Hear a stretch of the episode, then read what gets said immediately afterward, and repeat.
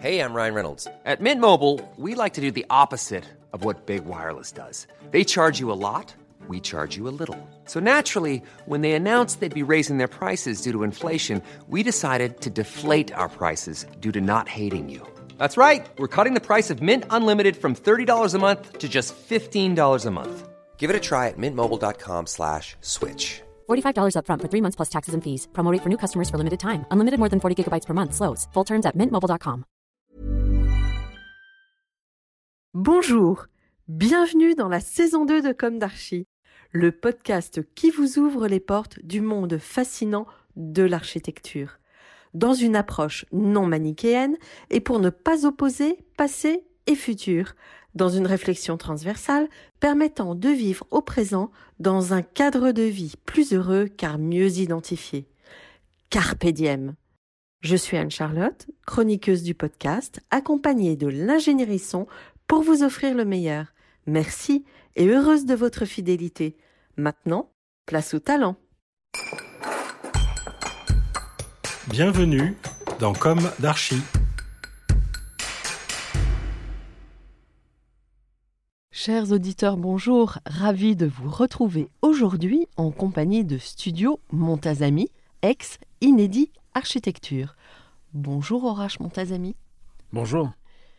Et bienvenue dans Comme d'Archie, vous représentez votre agence aujourd'hui. Pouvez-vous nous présenter plus en détail votre agence, justement, située à Paris, 50 rue Rémy du Moncel, dans le 14e arrondissement? Alors c'est une agence euh, qui s'est développée euh, depuis 2009, tout d'abord sous une, entité qui était Inenedit Architecture, autour euh, plutôt de l'univers Inside Architecture, Architecture Edition. On était jeunes, on avait euh, envie d'aller au-delà de notre métier et de, pouvoir penser cette structure comme un think tank. Ensuite, c'est vrai que les choses et les études de, de l'atelier ont très vite euh, fait avancer l'agence vers une agence plutôt classique. Et l'esperduette de Inedit a disparu, Inedit Architecture. Et finalement, euh, très récemment, euh, euh, depuis que je me suis séparé de mes associés euh, et j'ai récupéré mon indépendance au sein de la structure, une transformation, une évolution vers cette nouvelle identité, Studio Montazami. Voilà. D'accord, donc en fait, vous travaillez pour, vous sans associé maintenant Aujourd'hui, je suis seul. Oui, aujourd'hui, depuis- vous êtes seul. oui. Alors vous avez de très gros projets en ce moment. Vous avez partagé la responsabilité sur ces projets? Alors sur euh, le projet qui nous a vraiment mis en lumière, c'est euh, celui de réinventer Paris 2. Oui, dont on va Euh, parler. Exactement. Et c'est vrai que je suis l'heureux bénéficiaire de ce processus qui devait Oui. mettre au premier plan des architectes qui étaient moins en vue, qui étaient peu discrets ou, ou qui n'avaient pas la possibilité d'accéder à, à la commande publique. Ou euh, voilà, on a eu de- beaucoup de difficultés. Les années ont été difficiles avant Réinventer Paris et je suis euh, donc euh, l'heureux gagnant de, ce projet qui nous a vraiment fait évoluer fait évoluer l'agence oui, depuis 2017. D'accord. Alors revenons à, à vous. euh, Quel est votre parcours, votre jeunesse Où s'est ancrée votre envie d'architecture, vos études? Alors c'est drôle parce que cette question, on me l'a posée il y a deux jours, mon fils de 5 ans, qui cherche son métier. Et, qui, et c'est, c'est drôle que vous me la posiez aujourd'hui parce que voilà, j'ai fait l'exercice avec lui et, et je me suis rappelé comment, exactement à son âge, 5-6 ans, j'ai accompagné mon père sur le chantier de notre maison. Alors je suis né en Iran. Euh, Où en Iran? Je suis né à Mashhad, dans le nord de l'Iran. Euh, juste avant la Révolution. On est venu en France dans un premier temps à l'âge de quand j'avais 3 ans, reparti et puis revenu définitivement à l'âge de 9 ans. Mais c'est dans cet intervalle où euh, j'ai quand même vécu dans ce pays, où j'ai découvert l'architecture et j'avais ce côté euh, un peu magique de l'architecte depuis sa planche à dessin jusqu'à la construction. Il était pour moi quelqu'un de au-delà de hors norme, donc il arrivait avec ce- cet outil qui était ce rotring que malheureusement on n'utilise plus aujourd'hui. À, à transformer. Donc voilà, l'idée est née ce jour-là, même si elle a évolué. Donc je n'ai pas eu d'autre envie, d'autre métier que l'architecture à partir de cet instant. Donc à 5 ans à 5 ans, c'était toujours architecte. Et alors, euh, vous pensez avoir transmis le virus à votre fils? Non, non, là c'est trop tôt, mais c'est c'est vrai que j'avais aucune connaissance de cet univers. En toute franchise, c'est que Oui. je, je n'avais pas d'architecte autour de moi, donc c'était un rapport très euh, simple euh, à l'architecture. Et donc j'ai dû apprendre, moi, à, découvrir cet univers euh, euh, plus tard, euh, à l'âge uni- universitaire. voilà. Mes deux parents Mhm. sont iranien, même si je suis de culture euh, française parce que j'ai évolué ici. Je, aujourd'hui, j'ai grand- grandi ici, mais euh, il y a des choses qui remontent. C'est quand même un univers, un urbanisme, une architecture particulière. Et aujourd'hui, je commence à me poser les questions de certains attraits vers certaines architectures de, de postmodernisme et de l'architecture brutaliste des années 50-60 qui étaient très présentes en Iran, qui, qui aujourd'hui moi, me touchent. Je suis attiré aussi par certaines architectures plutôt germaniques, suisses. Et, et c'est parce que j'étais un peu baigné. Et mon inconscient, euh, je pense aujourd'hui, travaille euh, dans mon architecture. Donc, euh, c'est quand on parlait de, de la collaboration avec Baumschlager et. Ouais. J'apprécie cette architecture et je pense qu'il y a quand même un inconscient qui joue, même si je dis que je- voilà, j'ai évolué dans un univers qui était euh, euh, voilà, de cette architecture postmoderniste de, l'Iran de- des années 50, 60, 70. Oui. Donc, vous arrivez à Paris avec vos parents? Oui. à l'âge de 9 ans, c'est ça? Oui. Alors, à partir de ce moment-là, quelle est votre vie et comment vous avez réussi à construire euh, ce parcours euh, et vous orienter et quelle école, etc. Alors au départ, j'étais parisien, ensuite euh, francilien dans la Saint-Maur-des-Fossés. J'ai fait toute ma scolarité dans le 94. Et donc, euh, pour moi, l'architecture, c'était d'abord un métier de science. Ouais. Et euh, c'est vrai que moi, j'ai fait des études euh, scientifiques et j'ai été, c'est vrai, un peu déçu à l'arrivée euh, à, à Paris-Villemain. J'ai commencé à l'école euh, Paris-Villemain quand c'était UP1 à l'époque, Ouais. mon premier cycle DEFA. Et j'étais assez déçu euh, de ne pas voir tant de sciences que ça, tant de mathématiques, tant de physique. C'était un choc. Aujourd'hui, avec le recul, euh, je m'attendais à rien. Je, je suis arrivé en architecture parce que c'était ces souvenirs de cet enfant de 5 ans. Comme beaucoup, d'ailleurs, on, on est certains. Donc, euh, on est aussi confronté à ceux qui connaissent déjà cet univers d'architecture, qui ont des parents architectes ou qui viennent avec des convictions. Voilà, Mhm. exactement. Et moi, c'est vrai que j'ai été un peu perdu dans ce premier cycle. Il y a eu la- l'année de réforme à la fin des années 90, 99, 2000, et, et c'est là où euh, je me rappelle avoir raté le- un UV d'histoire de l'art. Monsieur Bottineau, certains le connaîtront, l'écoute, ne m'aimait pas, ne m'aimait pas vraiment. Donc c'était un mal pour un bien parce que je me suis retrouvé un an à devoir refaire un UV d'histoire de l'art. Et cette année-là, j'ai travaillé. J'ai travaillé en agence. Donc, ça a été vraiment une, une expérience qui m'a permis aussi d'apprendre le métier très tôt. Donc, j'étais au contact. euh, Vous étiez Des dans quelle agence? J'étais dans une agence euh, parisienne, une petite agence Ouais. dans deuxième année. Donc, il s'appelait Laurent Meyer. Il construisait pas mal d'immeubles de bureaux. Bon, voilà. et ensuite, euh, et puis d'autres agences. Et puis, j'ai fait des stages. Je suis passé à JN et autres. Donc, c'était des stages et du, travail pour occuper le temps de ce vide qu'a créé euh, cette année, euh, juste à étudier une seule matière. Finalement, c'était l'UV de l'histoire de l'art et ce qui allait avec. Et ensuite, donc la réforme. Et la réforme ayant fait que j'ai perdu une année par rapport à mes copains d'école, j'ai changé d'école et j'ai rejoint l'école spéciale d'architecture, dans laquelle l'architecture était toujours sur le cycle de 5 ans. Je voulais aller vite et c'était vraiment un vrai un drame. Alors, je peut-être des étudiants nous écouter, mais donc finalement, c'est aussi des, des choses qui construisent euh, les personnes. Donc, ça a été sûr. vraiment une étape importante pour moi. Et c'est là où j'ai rejoint une école qui, à l'époque, euh, euh, c'était l'âge phare de l'école spéciale d'architecture. On passait de Pourcent Park à la présidence de Dildec. Ouais. Et, et puis là, j'ai découvert tout un autre univers, euh, beaucoup de moyens, des profs comme Combarel, Marc Oultorp, qui était un, un- un vrai penseur de l'architecture. Et c'était l'époque d'Archilab. Je ne sais pas si vous vous rappelez d'Archilab. Mmh, Et moi, j'ai plongé dans Archilab euh, tête baissée. J'ai été vraiment ber- bercé par cet univers-là, de cette architecture.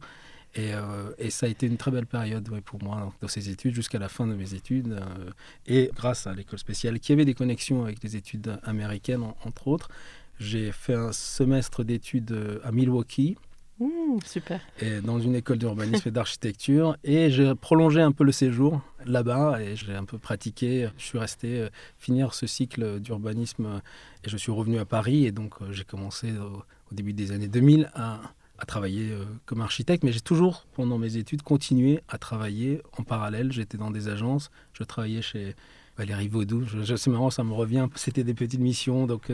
Je travaillais à droite et à gauche. Je n'ai pas cessé de travailler toutes ces années euh, en parallèle de mes études. Quand finalement avez-vous commencé réellement votre activité d'architecte? Comme je vous dis, j'ai l'impression d'avoir commencé dès, dès la deuxième année parce que j'ai toujours été en agence. À l'école spéciale d'architecture, j'ai dirigé la junior entreprise de l'école, donc qui recevait les offres d'annonces que je me gardais aujourd'hui, je peux le, le dire, un peu pour moi, dès qu'il y avait une mission intéressante. Et ça m'a permis aussi d'être en contact avec beaucoup d'agences et de savoir les, les études et les, les projets sur lesquels on travaillait. donc j'ai commencé à travailler dès l'année 2002 en plein temps dans les agences. Et c'est vrai que c'est par ce biais-là que j'ai rencontré aussi un architecte qui a marqué un peu ma carrière, chez qui j'ai passé quelques années et que je côtoie toujours aujourd'hui, qui est Philippe Kiambaretta, qui a monté son agence et on était trois au départ. Quand je suis parti, on était une, vingtaine. Aujourd'hui, vous savez où il est aujourd'hui. Mm.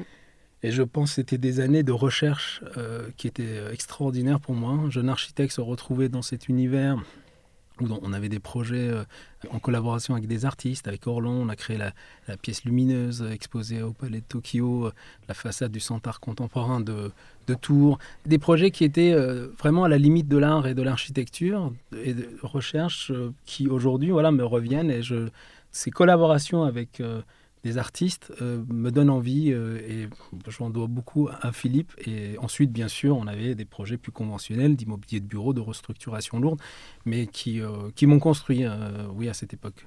Votre agence, ça représente un effectif de combien de personnes actuellement? On est une quinzaine de personnes. On varie, on, oui, par rapport à, à ce qui, nos derniers projets, on va devoir recruter. recruter aussi. Alors, c'est pas mon, mon, mon ambition n'était pas d'avoir une agence, c'est le hasard de la vie, un concours gagné. Euh, C'était quel concours? C'était euh, bien avant. J'ai travaillé dans une agence qui s'appelait 3 bis. On avait travaillé sur un concours d'hôtel euh, Kempinski au, Qatar, à Doha. Donc mhm. par ce biais-là, j'ai découvert cette région. Bon, peu, vous allez me dire, c'est pas loin de, de, chez moi. Et j'ai répondu à des concours sur les Émirats. Et on a gagné en 2007 un concours d'immeubles résidentiels à Dubaï. Et j'ai eu deux années extraordinaires où on avait énormément de projets. Et donc j'ai connu, c'est vrai qu'aujourd'hui quand on parle de cette crise sanitaire, j'ai connu, j'ai pris de plein fouet euh, sur un an, on avait une dizaine de projets, et l'arrêt de tous les projets sur l'année qui ont suivi. Et donc retour à Paris, devoir retourner travailler, mettre son orgueil de côté avec ou pour les agences chez qui j'avais travaillé sur les sujets et puis reconstruire. Ça a été. Euh, mais il y a quelque chose qui est sorti, qui a été construit à Dubaï Non, oui, il y en a deux, mais le problème, de c'est aussi comprendre comment fonctionne cet univers de construction et de promotion. C'est que les projets partent de main en main. Sur les dix projets, deux étaient posés.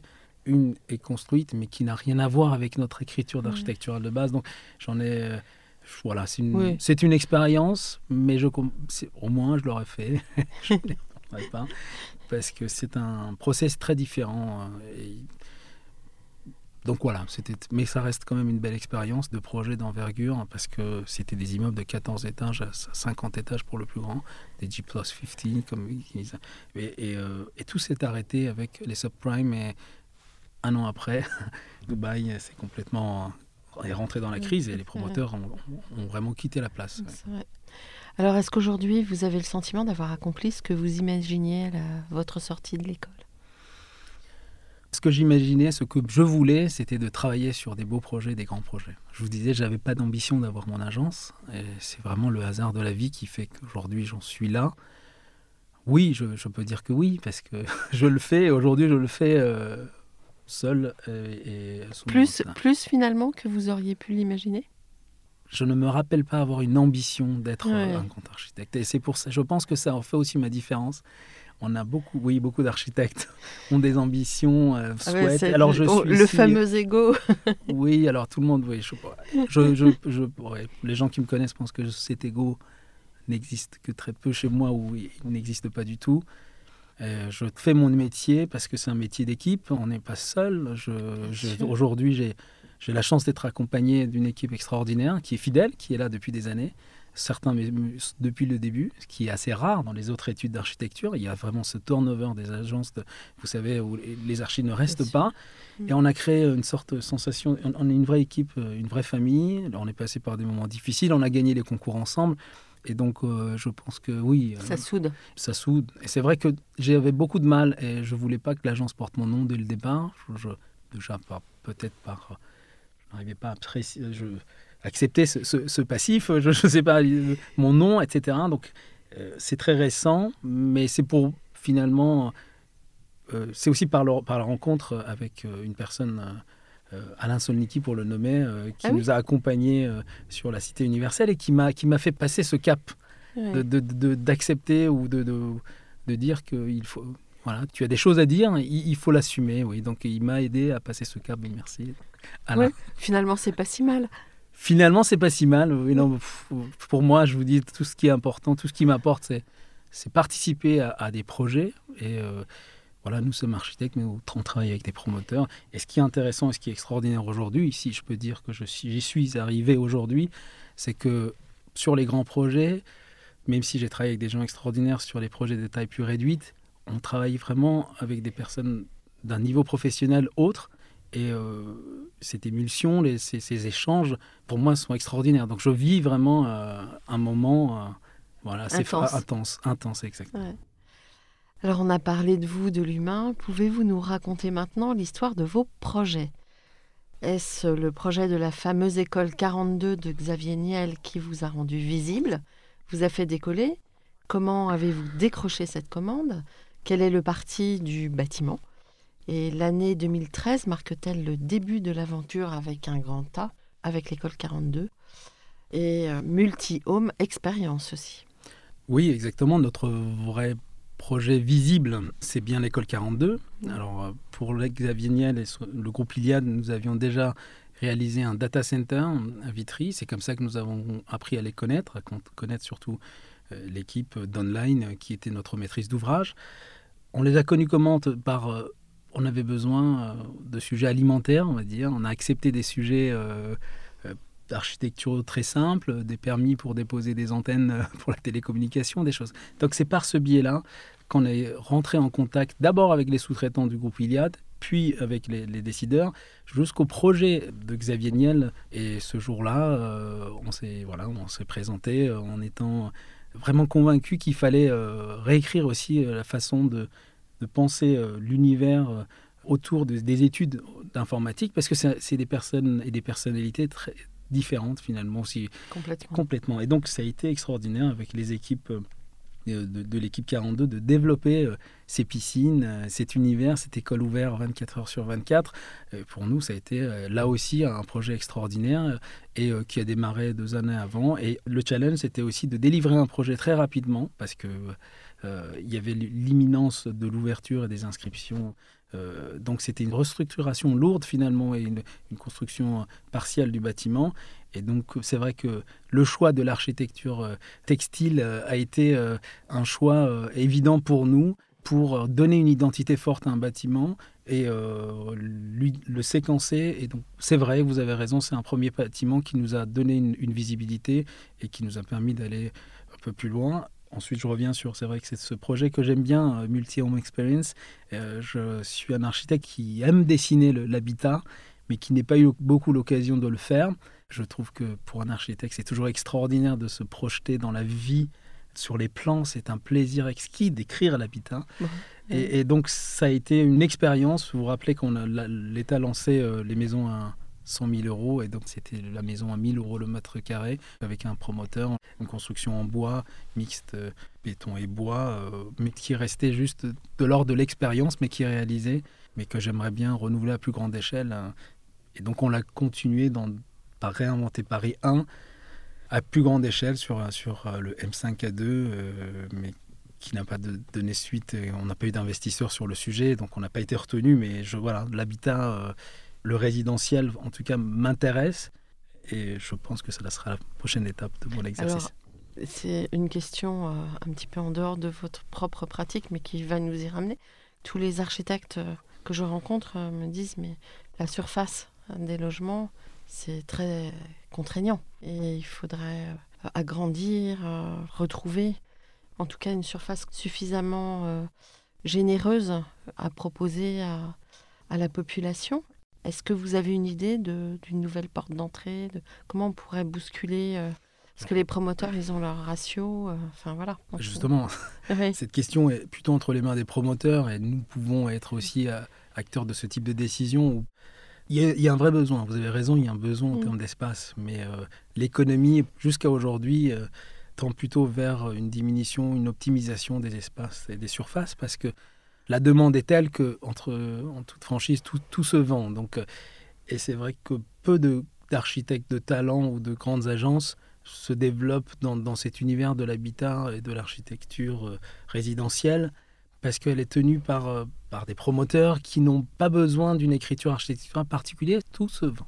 Ouais. Donc, il y a des progrès quand même depuis quelques temps. Par contre, il y a Ouais. des progrès, il y a aussi les collectivités, il y a les politiques qui ont ce rôle à jouer pour imposer une nouvelle écriture. Je- par rapport à, on a répondu à des sujets d'habitat euh, à Mérignac euh, récemment, toujours avec l'agence Montplaisir-Berlay. Oui, euh, bien sûr qu'il y a des Mm. projets, et donc dans ce sens, il faut répondre. Mais euh, la, la volonté, elle est d'abord, euh, la décision doit être d'abord politique, je pense, et ensuite pousser les architectes. Et nous sommes tous prêts à y répondre. Et de plus en plus de, de promoteurs aujourd'hui commencent à, à nous solliciter sur ce domaine. Et euh, je pense que oui, il y a, il y a vraiment Il y a matière à y a faire des matière à choses. faire des choses. Oui. On va revenir à une autre échelle de projet. Pouvez-vous nous parler de votre projet Tir au pigeon, réalisé en 2015 Je l'ai eu sous les yeux, donc ce projet, euh, je le trouve intéressant. Son titre est, est- est énigmatique. On a l'impression un peu de rentrer dans un roman. Exactement. Alors racontez-nous. Non, moi aussi, je l'aime. C'est un petit projet, mais qui, qui a une histoire. hein. C'est pour ça que je, je vous l'ai fait passer. C'est l'histoire des concessions de la ville de Paris, de la, euh, d'une concession qui est détenue par la Fédération française de tennis et via euh, sa filiale parisienne. Nous, on a travaillé sur une restructuration d'un bâtiment existant. Et euh, au droit de ce bâtiment existait un pavillon euh, qui était destiné au, tir aux pigeons. D'où le nom qu'on a conservé euh, et gardé sur ce bâtiment. Ensuite, on est dans le bois de Boulogne, juste après la construction de la fondation Vuitton. Et là, c'était aussi vous dire qu'un projet qui paraît si petit, si simple, a duré.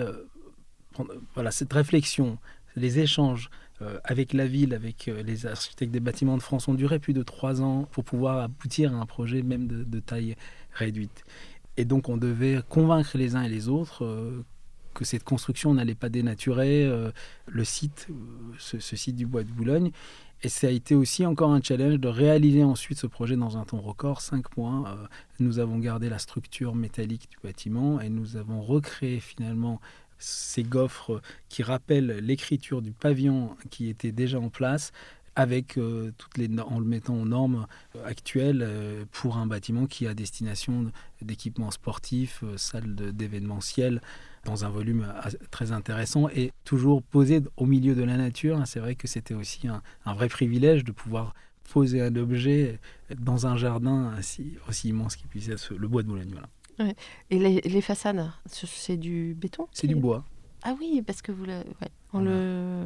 C'est du bois ceinturé de, de métal pour qu'elle puisse euh, tenir. Donc c'est vraiment ces séquences de, euh, de bois et de béton qui nous ont permis de laisser une trace euh, et convaincre nos interlocuteurs, surtout l'architecte des bâtiments de France, qu'on n'effaçait pas le passé qu'on construisait de manière pérenne et plus actuelle, mais qu'en gardant quand même une, une image et un lien avec le passé.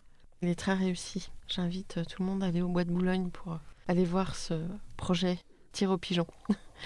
Alors, dans les années 2010, vous aviez, semble-t-il, des projets comptant des milliers de mètres carrés. Dans la nouvelle décennie que nous abordons, il semble que vous soyez passé à des dizaines de milliers de mètres carrés. Alors, comment s'est opérée cette progression, sachant qu'aujourd'hui, et souvent, l'équipe de conception comporte majoritairement plusieurs architectes Par le biais de Réinventer Paris 2, c'est vrai que le- la taille du projet de Réinventer Paris 2, de, de ce bâtiment de 38 000 m2 dans 30 000 m2 SDP, parce qu'il y a une partie qui est vraiment enterrée. euh, dans Là, ce vous parlez de la cité de la cité universelle, oui. Mm. Et ensuite, c'est vrai qu'en parallèle, je- on avait d'autres projets, d'autres études. Mais c'est vrai que je pense que ça a rassuré aussi certains interlocuteurs euh, sur notre capacité à pouvoir répondre à, ce type de programme, à ces tailles de projets.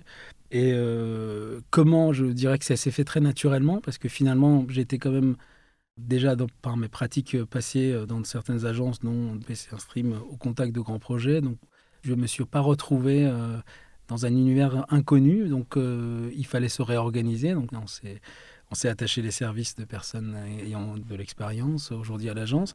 Et ensuite, les autres projets sont venus naturellement. Donc, il y a eu cet attrait ou ce point de curiosité des autres euh, promoteurs et investisseurs. Et c'est vrai qu'il y a aussi pour nous à l'agence une autre euh, façon de, travailler. C'est qu'on travaille par exemple sur plusieurs projets en direct avec l'investisseur qui vient maintenant directement voir l'architecte. Il y a un dialogue qui est très fluide. Mm. Euh, que je découvre aussi, très intéressant. C'est Mhm. très bien ça avec les promoteurs. hein. Mais là, c'est un autre plaisir parce que on a une écoute euh, qui est, euh, qui est extraordinaire. C'est-à-dire qu'aujourd'hui, on nous fait confiance. La confiance donnée à l'architecte est énorme de la part de l'investisseur. Vous me dites si je me trompe. Oui. Un investisseur, il est créatif. Il est obligé d'être agile. Et je pense que l'architecte doit aussi aujourd'hui avoir cette agilité. Alors que le promoteur, il est tenu à des résultats. Du coup, peut-être qu'il rentre plus facilement dans des, dans des réflexes ou, ou dans une attitude un peu plus dogmatique. Qu'est-ce que vous en pensez? Non? Si, certainement. C'est si récent que j'ai pas pu prendre le recul Ouais. que. C'est vrai que Ouais. cette agilité est aussi, euh, c'est mon esprit. Je pense que je, Ouais. j'aime aller vite, j'aime dialoguer avec les décideurs. Et c'est vrai que l'investisseur euh, qui veut ce projet euh, et dialogue directement lui aussi avec l'architecte, il y a vraiment une relation de voilà, maîtrise d'ouvrage et euh, architecte qui est très constructif et c'est intéressant. Et en parallèle avec d'autres promoteurs comme euh, Mm. G1 ou très récemment Nexity, on retrouve aussi cette façon de travailler qui est directe. Donc oui, les deux fonctionnent. C'est différent, mais c'est un vrai plaisir de travailler directement avec Mhm. l'investisseur. Bon. Alors, est-ce que vous pouvez nous décrire les points forts architecturaux de la cité universelle et peut-être aussi articuler un peu votre valeur ajoutée par rapport à celle de Baumschlager et Berle Parce que je trouve que c'est intéressant de connaître un petit peu la, cette articulation entre les deux agences. On a travaillé comme une seule et même agence. Et Ouais. c'est, je dois remercier Anne que j'ai découvert, euh, que je connaissais bien sûr, que j'admirais dans le travail et dans le travail de, de l'agence. Mais c'est le promoteur qui nous a. Alors, pour l'histoire du projet, c'est vrai que je cherchais à répondre à Réinventer Paris 2, absolument. J'avais raté euh, la, première case et je me suis dit que quand même c'est la dernière chance. Et donc je cherchais un promoteur avec qui je pouvais avoir un discours euh, constructif autour de l'architecture modulaire. C'est vrai que c'était, on avait commencé sur Réinventer Paris 1 à travailler sur l'architecture modulaire avec euh, l'agence Tezuka, une agence japonaise avec qui on a déjà répondu sur plusieurs sujets. Et donc, Réinventer Paris 2 était l'occasion de trouver le promoteur idéal. Et donc, j'ai eu la chance de rencontrer l'équipe de GA, cette équipe de Toulouse, qui font de la construction modulaire. Et donc, au départ, c'était pas leur univers et je les sentais pas si intéressés. Au fur et à mesure, j'ai vu quand même un intérêt sur le sujet. On a rencontré euh, les personnes, une personne extraordinaire. euh, euh, bon, ils sont tous extraordinaires, mais je, sans, fa- pour s'en faire jaloux, Najwa Arduni, et, qui était directrice de ce projet au départ et qui a pris à bras le corps le projet. Et donc, on a développé, on a construit le projet ensemble. C'était extraordinaire pour un architecte d'être vraiment dans les premières phases, même de la programmation du projet. Et là, c'est vrai qu'on devait, je savais très bien euh, ma position en tant qu'architecte. Je ne pouvais pas prétendre à gagner un projet de cette envergure, alors que toute la place parisienne allait répondre à ce sujet. Et donc, il fallait que je sois associé, alors, jeune architecte, à une agence euh, euh, de, de- de Qui avait pignon pi- sur rue. Donc, j'ai proposé plusieurs agences, sans les nommer aujourd'hui. Et c'est euh, Sébastien Mati et Frédéric Cédron de GA qui nous ont présenté un, un euh, euh, en disant que non, non, on voudrait, si on y répond, ça sera avec Anne. On l'apprécie et je pense que vous, a- on vous connaît maintenant un peu et vous allez vous entendre. Et ils ont eu vraiment raison. Anne, c'était une très belle rencontre et encore aujourd'hui, on continue à, à travailler sur d'autres sujets. J'ai eu beaucoup de même bienveillance de la part de Hans Speicher, ce qui est rare dans ce métier. Alors, est-ce que c'est qui ça dirige euh, l'antenne française. qui dirige brillamment l'antenne française et qui développe beaucoup de projets. Et ça a été totalement naturel. Avec Anne, il n'y a pas eu de, de mise au point ou d'organisation. On a fait euh, le projet, je pense, par cette thématique, fédérait tellement les, les uns et les autres. Et Alors- Anne a mis cette dynamique euh, dans le projet. Et donc, on a travaillé comme une seule agence. Donc, je- ça a été totalement naturel, comme si on. et D'ailleurs, les équipes ont été euh, accueillies chez Baumschlager durant le, le concours. Et on, a, on a répondu ensemble, euh, vraiment, euh, co-concepteurs euh, du Mm. projet. Bah, formidable. Est-ce qu'on peut rappeler aux auditeurs quel est le programme, l'objet en fait de la Cité universelle? Alors, l'objet, tout est parti de la programmation. De comprendre qu'il y a un vrai manque euh, aujourd'hui dans la ville une Du- place pour le handicap. Au- Mhm. C'était au départ le nom était d'abord la cité de l'handicap, mais ensuite pour plus d'universalité, c'est devenu la cité universelle. Et la rencontre avec Riyad Salem, c'était aussi euh, un sportif de haut niveau qui évolue dans cet univers, qui était une, un entraîneur extraordinaire. Il a ramené son punch et son énergie euh, dans la compétition et on a vraiment euh, donc toute l'équipe euh, adhérait à son discours euh, et, le discours ensuite qu'a construit GA autour de la programmation. Tout d'abord, le constat, c'est peu d'équipements sportifs dédiés. Donc un bâtiment qui va accueillir un équipement sportif dédié au handisport, qui va accueillir plus de 1000 places. Et ensuite, un constat simple, les équipes sportives qui viennent pour un événement sportif ne peuvent pas se loger parce que les hôtels ne disposent pas assez de, de chambres dédiées euh, à l'handicap. Donc, simple, l'équipement, on a besoin d'un hôtel. Ensuite, pour porter le projet, le forum autour, la vie dans le socle pour rendre ce socle actif. Centre de santé dédié, là aussi, un vrai besoin. Sans aller dans le détail, c'est vrai qu'il n'y a, pas de centre vraiment dédié dans cet univers. Donc aujourd'hui, que le privé puisse répondre à ces demandes, c'est extraordinaire. Et ensuite, c'est vrai, le bureau euh, qui permet d'équilibrer le bilan financier de l'opération sur, sur en partie que 17 000 m2 de, de l'opération, mais le reste, mais le tout autour de ce concept, un espace qui est pensé, qui est dédié à, l'handicap, où euh, la personne qui souffre de n'importe quel type d'handicap peut se sentir euh, aussi bien qu'une personne euh, qui n'a pas d'handicap. Oui, tous les cheminements sont facilités, les accès. Alors c'est beaucoup, alors c'est très compliqué parce qu'au au départ c'était un projet qui était euh, pensé en phase concours, mais aujourd'hui on continue à le travailler. On se rend compte qu'à chaque instant, on est aussi accompagné d'Andigo, qui est spécialisé dans ces thématiques on peut imaginer l'espace, c'est pas simplement des rampes, mais on aime avoir des escaliers euh, filés euh, avec des rampes intégrées. Mais là, c'est plutôt les personnes malvoyantes qui vont se retrouver, euh, vous voyez, perturbées. Donc, il faut répondre à tous les handicaps, parce que aujourd'hui, le problème, c'est que la plupart des personnes assimilent l'handicap simplement à, des personnes en fauteuil roulant, alors que c'est que 4-5% de la population. Il y a beaucoup d'autres handicaps. Il y a les sourds. Exactement. Et donc voilà, l'idée c'est d'intégrer tout type d'handicap et c'est beaucoup plus que simplement des rampes même s'il y a une belle rampe qui, ceinture pour le symbolisme dans le bâtiment. Oui, on dirait un ruban. ce ruban qui ramène ce dynamisme lié parce que l'ADN du projet à la base, c'est bien le sport et euh, l'antisport hein, qui est son mm. cœur euh, en plein milieu du bâtiment euh, Alors, c'est. Ce bâtiment est situé porte de Pantin, si je ne m'abuse, et donc pour une surface de 38 000 m2. C'est énorme. Moi, j'aime bien toujours rappeler, c'est 8000 m2 de plus euh, que, les 30 000. Bon, c'est simple, non, mais pour, il y a une ville, il y a, il y des équipements, il y a dans ce bâtiment sur la partie enterrée, euh, une pré-fourrière qui existait. D'ailleurs, on, vient s'installer à la place de la pré-fourrière qui va être déportée dans les sous-sols de ce bâtiment qui intègre aussi des fonctions liées à l'équipement sportif, des niveaux de parking. Et ces espaces vont être aussi dédiés à être réversibles. C'est pour ça que j'aime bien rappeler ces surfaces parce que demain, la voiture, on connaît la place de la voiture dans la ville, donc on espère tous euh, qu'elle va être amenée à, disparaître ou à muter. Et donc ces espaces vont être réversibles dans des équipements sportifs qui vont pouvoir se prolonger dans les sous donc d'où la thématique de réinventer Paris 2. Et on a voulu aussi, nous, euh, par ce biais, euh, voilà, associer ce projet qui n'est pas totalement souterrain, un, un, habitat enterré euh, autour d'une végétation quand même qu'on a réussi à maintenir sur, sur, oui, qui est assez généreuse. Alors, je lis sur votre plaquette livraison 2024. Et la grande critique aujourd'hui, euh, qui est porté euh, vis-à-vis des réinventés, c'est que les projets ne sont pas construits majoritairement. Et donc, visiblement, celui-là va sortir de terre Ah oui, nous, en, tout cas, aujourd'hui, euh, il n'est pas du tout mis en péril. Le projet prend du temps à l'étude. c'est un très gros projet. C'est un très gros projet. Nous sommes sur le point de déposer le, permis de construire. Donc, oui, non, non, c'est un projet qui va se faire. Eh bien, bravo. Comment imaginez-vous le monde d'après? Le monde d'après, j'imagine que vous faites référence à cette crise sanitaire que nous traversons. alors, moi, je suis très. Enfin, je vous laisse vous exprimer. Parce que, Oui, mais c'est vrai que c'est la, la, discussion aujourd'hui. On discute de, ce, de, ce, monde d'après, de ces mondes d'après. C'est qu'une étape, une crise de plus, mais oui, qui a rebattu les cartes, c'est certain. Et moi, je reste optimiste. Oui, non, je reste optimiste parce que je trouve que les personnes euh, autour de moi, dans ma profession, cherchent à, faire mieux, à aller de l'avant, à construire mmh. mieux.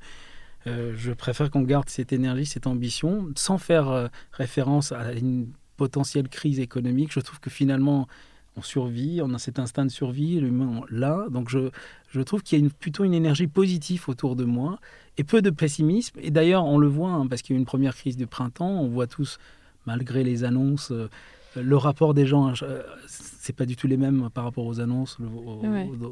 Donc je reste assez optimiste. Et peu pessimiste. C'est vrai qu'il y aura une crise, mais comme je vous disais, j'ai déjà traversé les subprimes en 2007-2008.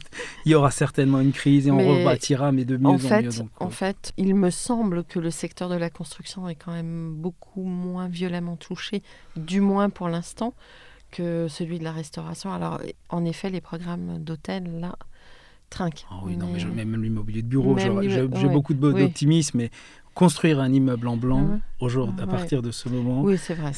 mais d'ailleurs, c'est très bien. Parce que moi, je, la chance que j'ai eue, moi, dans mon exercice, c'est de, de travailler avec l'utilisateur. Mhm. Donc aujourd'hui, j'ai beaucoup d'immeubles où je suis en relation directe avec l'utilisateur. Et donc, on construit pour l'utilisateur. Donc, cette expérience utilisateur est très importante. Construire en blanc, ce qui se faisait de plus en plus pour un utilisateur qui n'est pas défini, qui n'est pas connu, c'était quand même un exercice euh, pas si simple pour les promoteurs, hein, mais bon, qu'ils y arrivaient. Donc je pense que c'est plutôt positif parce qu'il faut presque définir l'usage, même si on parle de mutation euh, du bâtiment possible, réversibilité. Donc ça rebat les cartes dans les bons sens. On avait déjà commencé à, à- à engager tout ça. Ça doit, j'espère, pour tous, être l'occasion de, de le prononcer pour que nos immeubles soient plus durables, nos immeubles soient réversibles.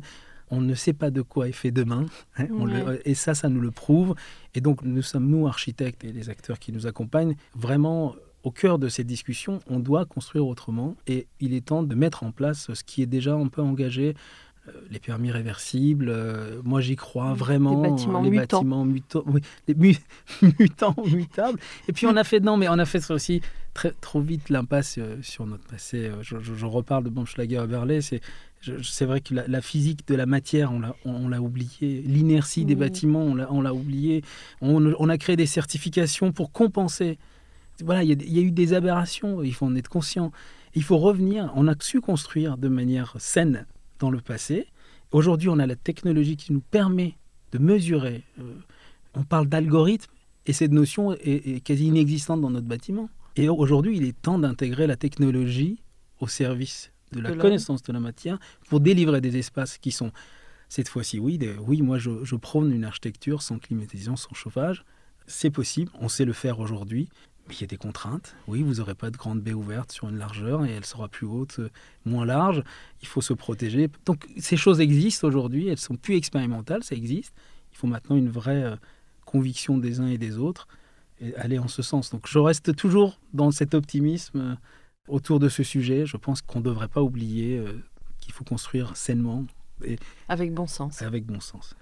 Alors, euh, ça va peut-être dans le sens de ma dernière question. Quel conseil donneriez-vous aux étudiants en architecture aujourd'hui? D'ailleurs, peut-être que vous enseignez? Non, Non. mais non, non, Non mais c'est vrai que l'envie, mais là, c'est c'est- récemment, j'ai vraiment envie de, de- de transmettre. Oui, c'est assez récent, mais pourquoi pas prochainement je- je- Mais j'ai envie de, partager avec une nouvelle génération mon exercice. Et puis, euh, ce que je leur dirais, c'est d'être curieux. C'est vrai que c'est un métier qui n'est pas simple, vous le disiez au départ. Euh, on rentre en architecture comme on rentre en religion, je le dis, je- Complètement. je Ouais. suis athée, mais je suis de religion architecte. Donc, non, mais il faut, euh, il faut un peu plus le démocratiser. Je trouve que notre- le discours de l'architecture est trop, euh, trop Élitiste. Moi, j'adore, hein, j'adore écouter les- mes confrères, euh, j'adore parler d'architecture en- entre nous, mais je trouve qu'il faut démocratiser ce discours, il faut le simplifier et il faut vraiment parler aux usagers. On oublie euh, qu'on construit la ville euh, pour les autres et il faut vraiment ouvrir cette architecture à tous. Et je dirais donc aux étudiants de- de- de- d'aller s'exprimer en ville, ne pas rester dans ces écoles. Allez-y, Ouais. faites des installations à l'extérieur, parlez de ce métier, faites découvrir. Peu de gens connaissent notre métier. Euh, finalement, euh, de quoi il est fait. On- il y a un fantasme autour de ce métier d'architecture. On doit démocratiser ce métier et je pense que c'est aux étudiants de faire cet exercice et de, de faire Oui. découvrir autour d'eux ce, ce métier et par ce biais aussi apprendre ce que va être euh, leur, leur, euh, leur quotidien au-delà de, leur, de de leurs leurs années études. d'études. voilà. ouais. En tout cas, c'est ce que nous tentons de faire dans Comme d'Archi, d'ouvrir euh, un peu le discours de l'architecte au grand public. C'est pour ça que je commence toujours par l'histoire et l'ancrage de cette très belle euh, vocation et de ce très beau métier. Merci beaucoup, Horache. Euh, Peut-être un ultime mot de la fin? Bah, L'ultime mot, c'est garder cet optimisme tous. C'est vrai qu'on passe. c'est une période compliquée. On va vivre autrement. Les rapports humains vont changer un peu, évoluent. Mais je trouve que c'est dans ces moments-là qu'on doit être plus constructif. On doit réfléchir, puis innover. Donc euh, j'espère qu'on sera tous des acteurs de cette innovation, de cette mutation, de ces évolutions positives. Et qu'on n'oubliera pas euh, très vite, une fois que la crise sanitaire sera derrière nous pour revenir à nos usages et nos exercices euh, du passé. Voilà. Merci beaucoup, euh, Horace Montazami, pour euh, cette énergie assez hors norme que vous ramenez dans le studio. À très bientôt. On va parler de la City universelle en anglais pour euh, notre numéro de mercredi. Merci, à très bientôt. Merci Anne-Charlotte. Au revoir.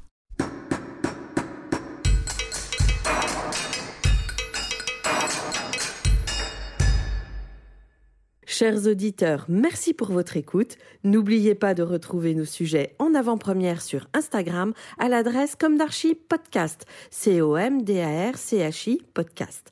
Si vous aimez ce podcast, favorisez sa diffusion en lui donnant 5 étoiles sur Apple Podcast, plus un petit commentaire, ou sur votre plateforme de podcast favorite. Et surtout, abonnez-vous pour écouter tous nos épisodes gratuitement. À bientôt et d'ici là, prenez soin de vous.